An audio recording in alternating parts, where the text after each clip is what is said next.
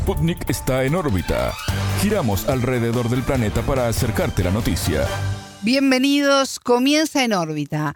Somos Martín González y Alejandra Patrone saludándolos desde los estudios de Montevideo. Es un gusto recibirlos. Comenzamos con las noticias. Estos son los titulares. Titulares. Distancia. Aumenta la tensión diplomática entre Israel y Brasil luego de que Tel Aviv declarara persona no grata a Lula da Silva. Alianzas. La Unión Europea aprobó una misión naval en el Mar Rojo en contra de los ataques de los rebeldes hutíes. Lazos. El canciller ruso Sergei Lavrov inició en Cuba una gira de cuatro días por América Latina que también lo llevará a Venezuela y a Brasil. Inseguro. La ONU considera que el plan del Reino Unido sobre expulsar inmigrantes a Ruanda violaría los derechos humanos. Diálogo. El gobierno de India ofreció un plan de apoyo a los campesinos y evitó una movilización masiva a Nueva Delhi. Triunfo. El partido gobernante de República Dominicana ganó en 119 alcaldías de las 158 del país en las elecciones municipales. Estos fueron los titulares, vamos con el desarrollo de las noticias. El mundo gira y en órbita te trae las noticias. Noticias.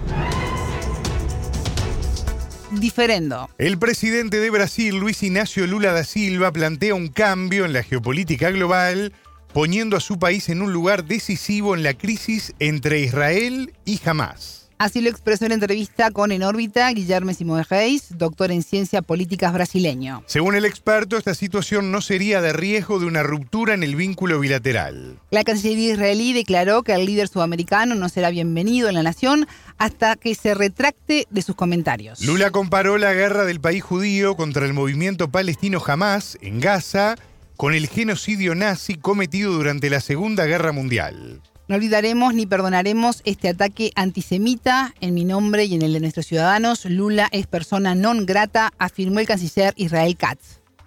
Por supuesto, eh, las declaraciones de Lula crean una tensión en la, las relaciones bilaterales, eso es obvio.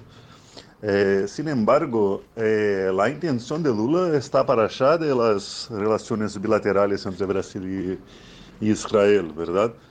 Uh, Lula está pensando em, em, em, um cambio da geopolítica global. está poniendo Brasil em um sítio mais decisivo nesta crise internacional.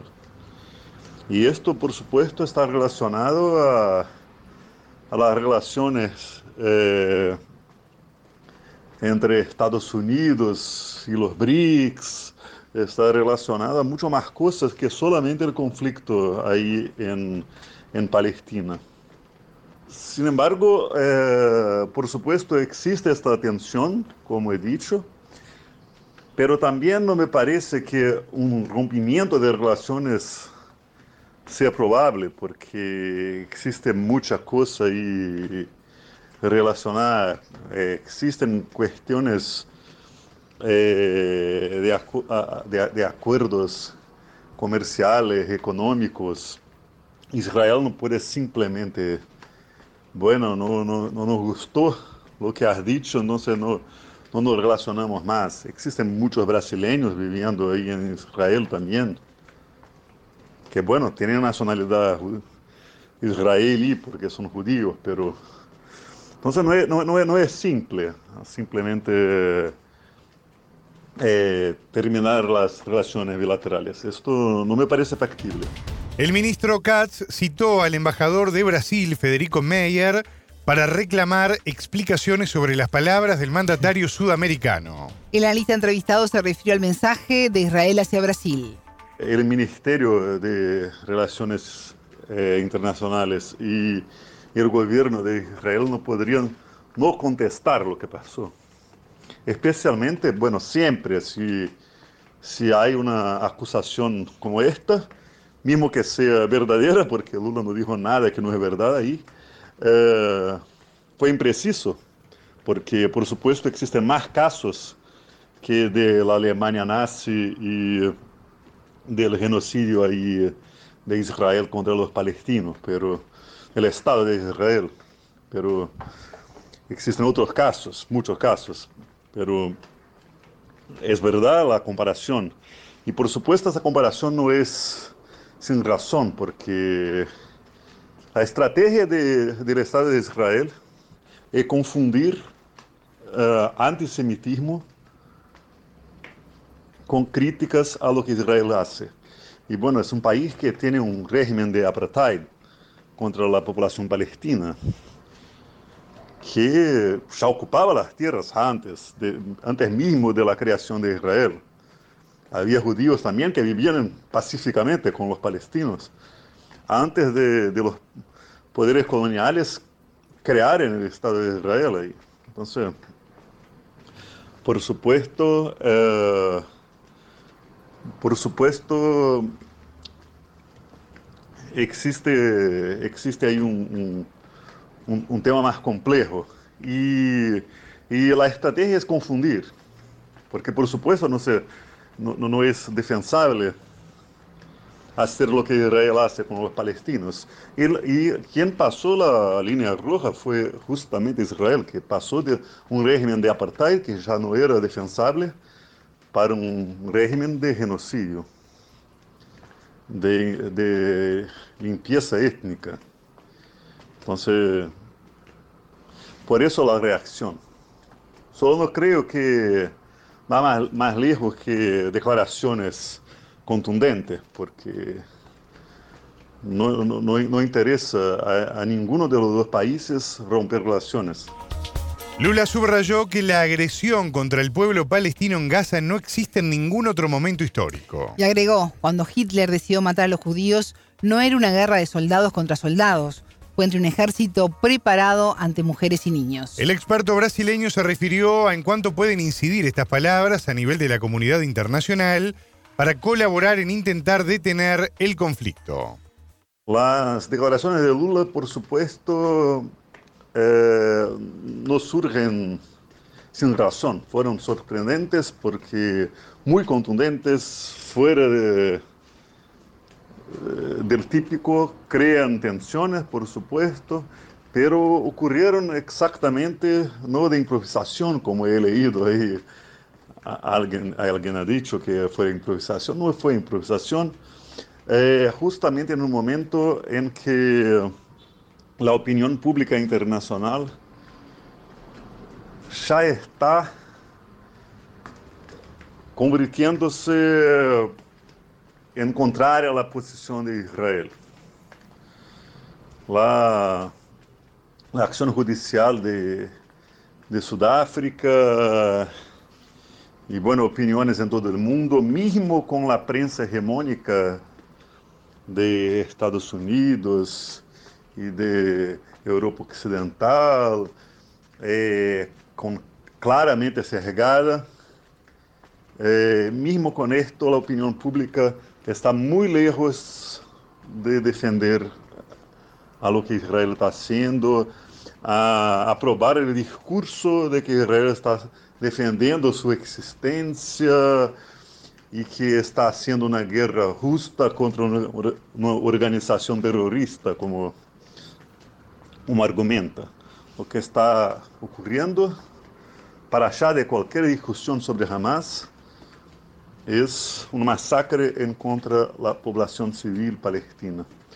Então, eh, isso está cada vez mais claro para para, para, para, todo el mundo.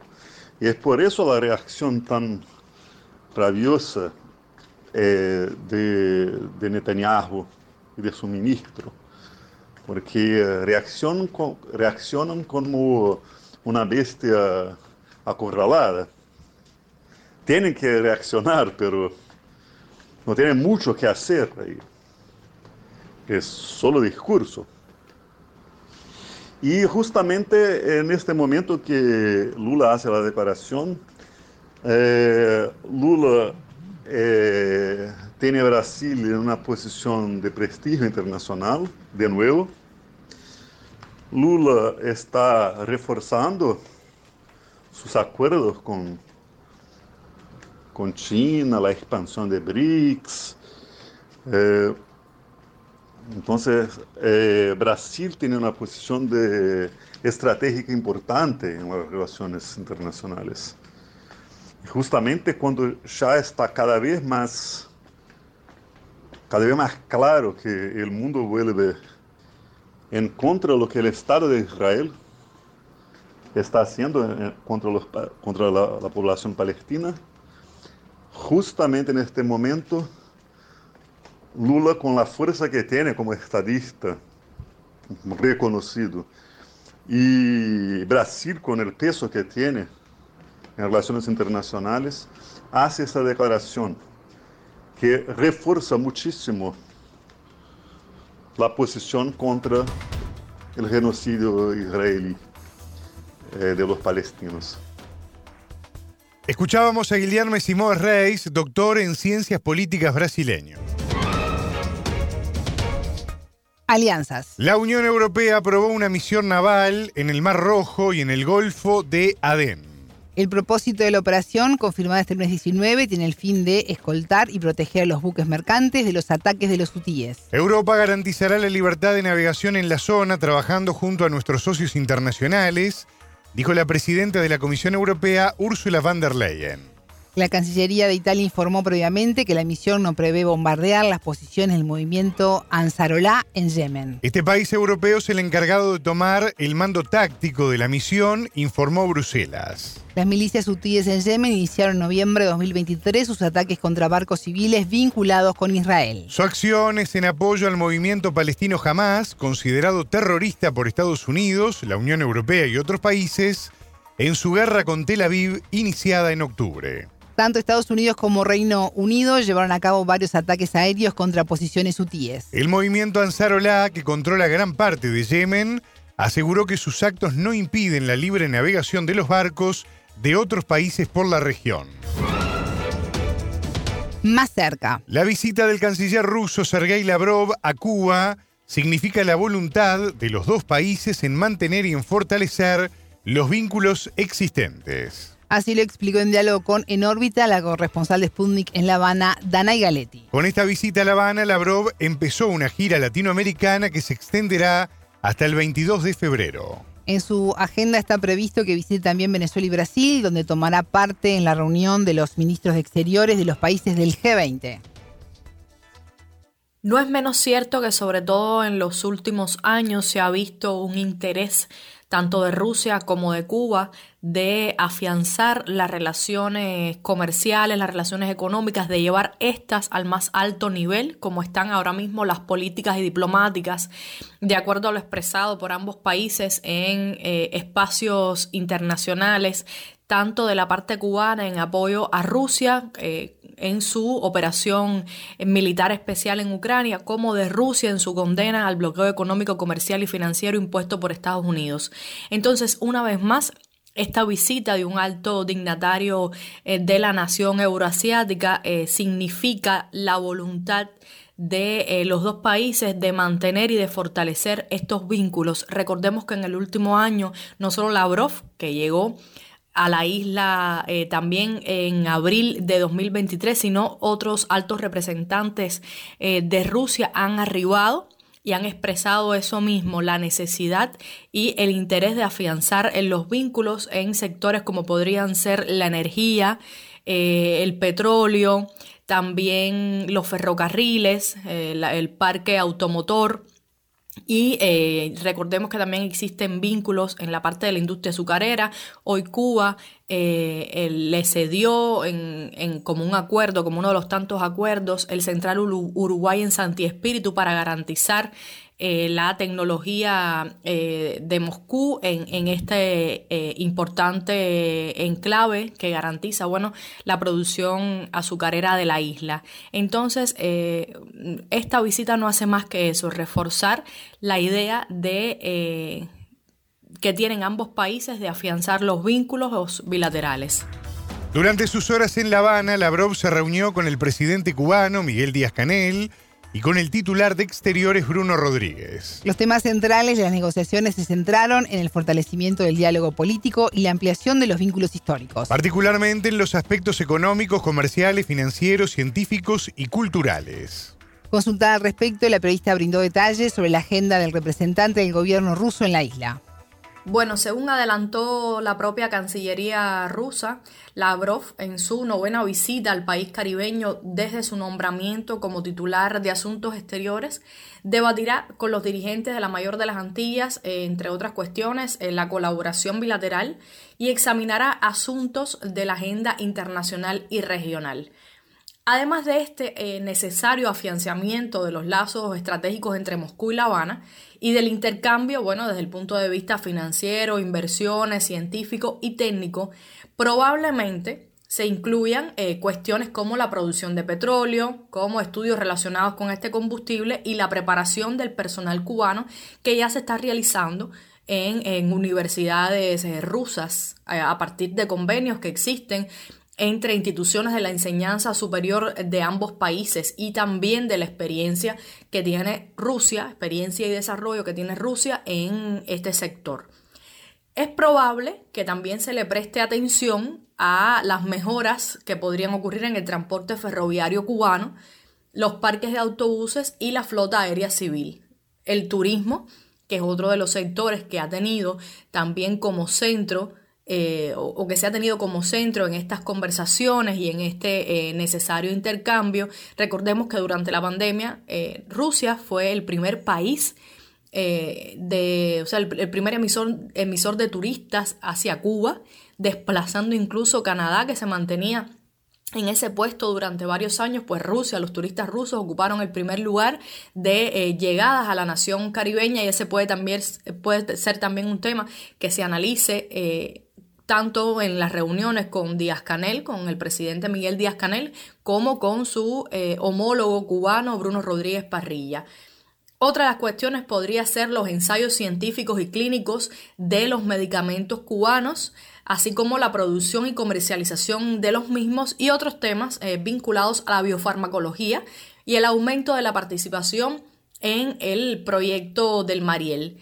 Eh, es vital señalar los avances que Cuba tiene en eh, proyectos tecnológicos, la producción de vacunas como puede ser la realizada contra el cáncer y otros tratamientos efectivos en el campo de la medicina. Por tanto, esta relación entre Moscú y La Habana podría ser beneficiosa en este sentido. O sea, Rusia podría aportarle su desarrollo, su experticia, su eh, colaboración en diferentes eh, rubros, como se ha ido mencionando, y Cuba podría contribuir también eh, con todo el avance científico técnico respecto a la producción de vacunas, de fármacos, en el tratamiento a diversas patologías. Galetti hizo referencia también a la visita de Lavrov a Venezuela y a Brasil. En este sentido, la corresponsal de Sputnik puso en contexto geopolítico las siguientes escalas de Lavrov en América Latina. Bueno, es también sabida la simpatía y el respeto mutuo que tiene Rusia, eh, Rusia, que se tiene en Rusia y Venezuela. Eh, también los líderes Vladimir Putin y Nicolás Maduro en este caso, y bueno, que eh, Lavrov continúe su visita a Venezuela no, no constituye una sorpresa. Mm, también en, su anterior recorrido eh, por América Latina en abril de 2023 se realizó una parada en este país y bueno, junto a Nicaragua también forma parte de todos estos países aliados latinoamericanos eh, de Rusia. el proyecto está en una reunión con el presidente Nicolás Maduro, sumado a encuentros con la vicepresidenta ejecutiva Delcy Rodríguez y también con el canciller Iván Gil. Eh, las partes, según se prevé, analizarán el estado actual y las perspectivas de desarrollo de esta asociación estratégica bilateral incluida, por supuesto, la, profundización del diálogo político y la implementación de proyectos conjuntos, unido al intercambio de opiniones, como va a realizar en Cuba, sobre em, contextos claves de la agenda global, sobre todo la interacción de ambas naciones en la Organización de Naciones Unidas y en otras plataformas multilaterales donde expresan posiciones comunes eh, ambos países. Luego, El canciller ruso sigue para eh, Brasil, donde estará en la reunión de titulares de exteriores del G20 en Río de Janeiro y que en esta oportunidad se centra en el examen de los actuales problemas con énfasis en resolución de conflictos geopolíticos y bueno, reforma de instituciones económicas y mundiales. Según eh, expertos entrevistados eh, por Sputnik, esta, esta conclusión de la gira eh, significa que, por ejemplo, Rusia recobra eh, su influencia y acercamiento a antiguos socios comerciales, políticos, militares, diplomáticos de América Latina, sobre todo en el caso de Brasil, tras la emergencia o tras la llegada al poder de eh, Luis Ignacio Lula da Silva. A su vez, los países del área que tengan una mayor cercanía con Moscú recibirán el apoyo de esta nación que no solo es desarrollada, sino que además ha sido capaz de sortear momentos de crisis y depresiones, como en este caso tras el comienzo de la operación militar especial en febrero de 2022, todas las sanciones aplicadas por Occidente y Estados Unidos. Por lo tanto, no sorprende que eh, realice esta visita por dos países claves como son Venezuela eh, y Brasil y bueno, por supuesto comience con Cuba, que es un socio histórico eh, convenios que vienen desde la antigua Unión de Repúblicas Socialistas Soviéticas y que, bueno, se han afianzado desde la llegada al poder de Vladimir eh, Putin y sobre todo en estos últimos años. Escuchábamos a la corresponsal de Sputnik en La Habana, Danay Galetti. Inseguro. Naciones Unidas afirmó que el proyecto de ley del gobierno de Reino Unido sobre expulsar inmigrantes a Ruanda violaría los derechos humanos. Insto a que se tomen las medidas necesarias para preservar la orgullosa historia del país en materia de revisión judicial efectiva e independientemente. Esta posición es ahora más vital que nunca, manifestó el alto comisionado de la ONU para los Derechos Humanos, el austríaco Volker Tark. En este año electoral, el primer ministro conservador Rishi Sunak impulsa este plan contra la inmigración ilegal. De acuerdo con el texto definitivo del proyecto, se define a la nación africana como tercer país seguro e impide que los migrantes sean devueltos a sus países de origen. El Tribunal Supremo de Londres expresó su temor a supuestos traslados de estas personas desde Ruanda, considerando que sus vidas se exponen al peligro. La semana pasada, una comisión parlamentaria británica calificó al plan de incompatible con las obligaciones nacionales en materia de derechos humanos. Este acuerdo entre Londres y Kigali se cerró en abril de 2022 cuando Boris Johnson era el premier británico. Sin embargo, hasta el momento ni un solo avión despegó desde suelo británico con inmigrantes debido a la intervención del Tribunal Europeo de Derechos Humanos de Estrasburgo. Durante 2023, más de 20.000 personas cruzaron el Canal de la Mancha para llegar a las costas inglesas. En 2022 se alcanzó la cifra récord de 745.000 personas, según la Oficina Nacional de Estadística. Diálogo. El gobierno de India ofreció un plan de apoyo a los campesinos y evitó una gran movilización a Nueva Delhi. Sindicatos del sector pidieron dos días para discutir la oferta del Ejecutivo de Narendra Modi mientras esperan respuestas a otros reclamos. El gobierno presentó una propuesta que garantiza el precio mínimo de venta sobre la producción para las legumbres, el maíz y el algodón para los próximos cinco años. Así lo confirmó el Comité Negociador de los Campesinos. En tanto, de no avanzar el diálogo entre las partes, los trabajadores reanudarían su marcha multitudinaria hacia la capital el miércoles 21. Miles de campesinos iniciaron el martes 13 de febrero una marcha masiva desde los estados de Mariana y Punjab, este último denominado el granero de la India. Durante una semana hubo enfrentamientos entre protestas y fuerzas de seguridad. Los agricultores piden, entre otras cosas, garantizar por ley los precios mínimos de venta sobre la producción de todas las cosechas. A juicio de varios sindicatos, la meta es proteger así su valor ante la fluctuación del mercado y las grandes empresas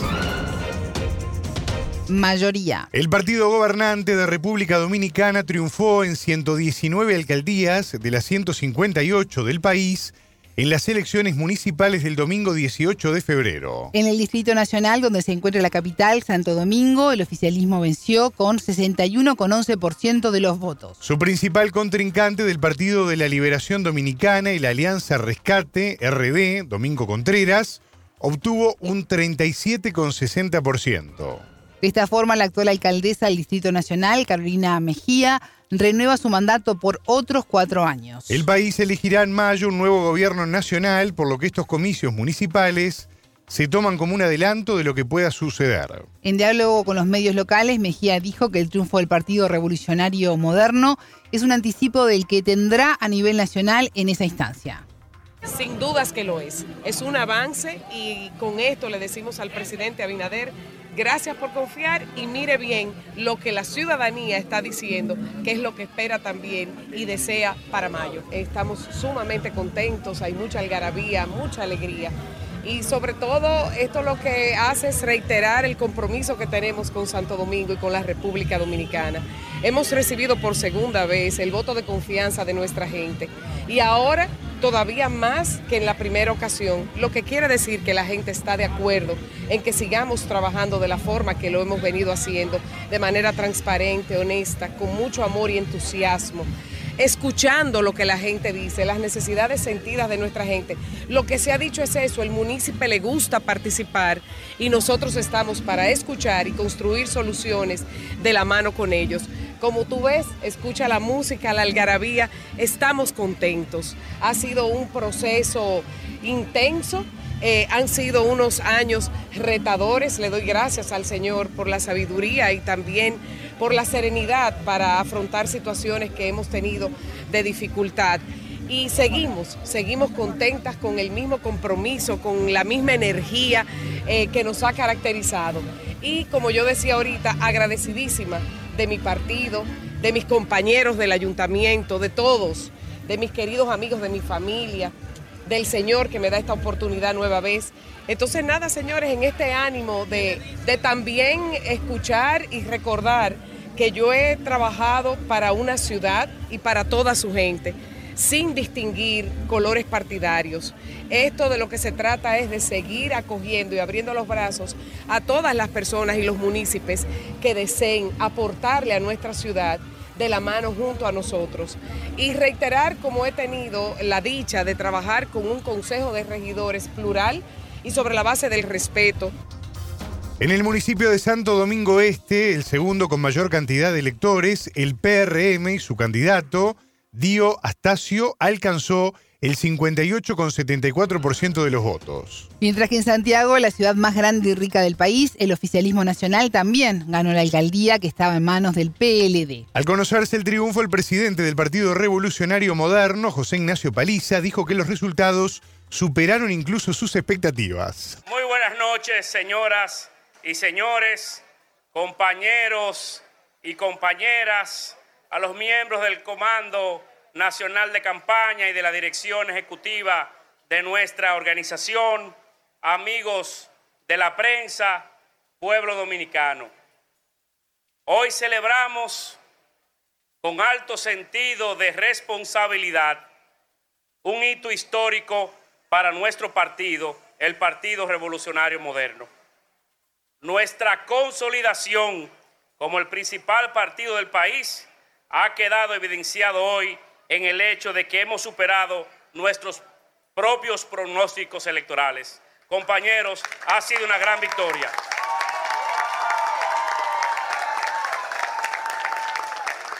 Sin dudas hoy el pueblo dominicano nos ha otorgado la alta deferencia de servirles aún más. Queremos expresar nuestro más sincero agradecimiento a toda la ciudadanía cuyo comportamiento ejemplar ha sido fundamental para el éxito de este proceso electoral. Su participación activa y comprometida demuestra el vigor de nuestra democracia. Inclusive aquellos ciudadanos que con su voto no participaron de nuestras propuestas nos hacen trabajar aún más para ganarnos en el futuro su confianza. Asimismo, es propio reconocer el profesionalismo y la organización de la Junta Central Electoral en la conducción de todo este proceso electoral. Su labor ha sido fundamental para asegurar la transparencia y la legitimidad de estas elecciones municipales. Estos resultados no solo son un triunfo para nuestro partido, sino un indicio claro y preciso de la confianza depositada en el proyecto del cambio impulsado por el hoy presidente Luis Abinader.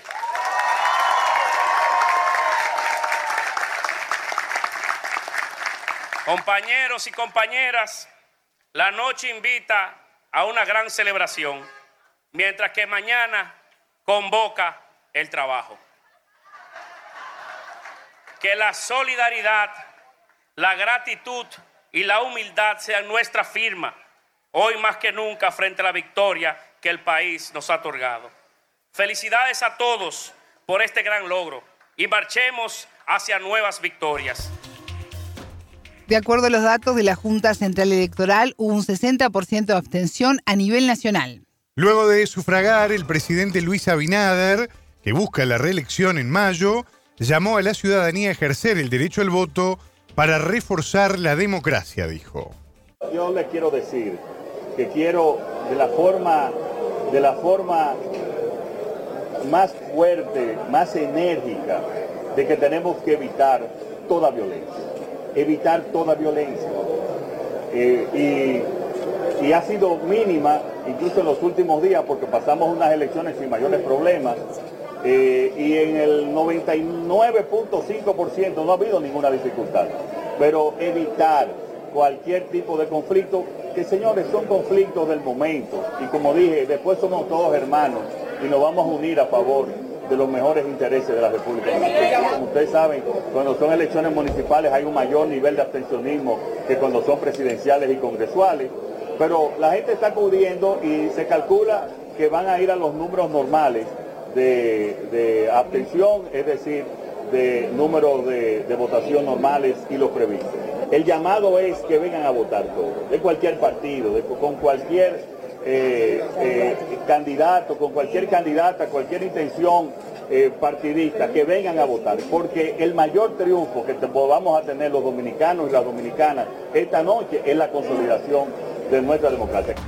Abinader había anunciado un discurso tras las elecciones, pero fue aplazado por pedido de la Junta Electoral.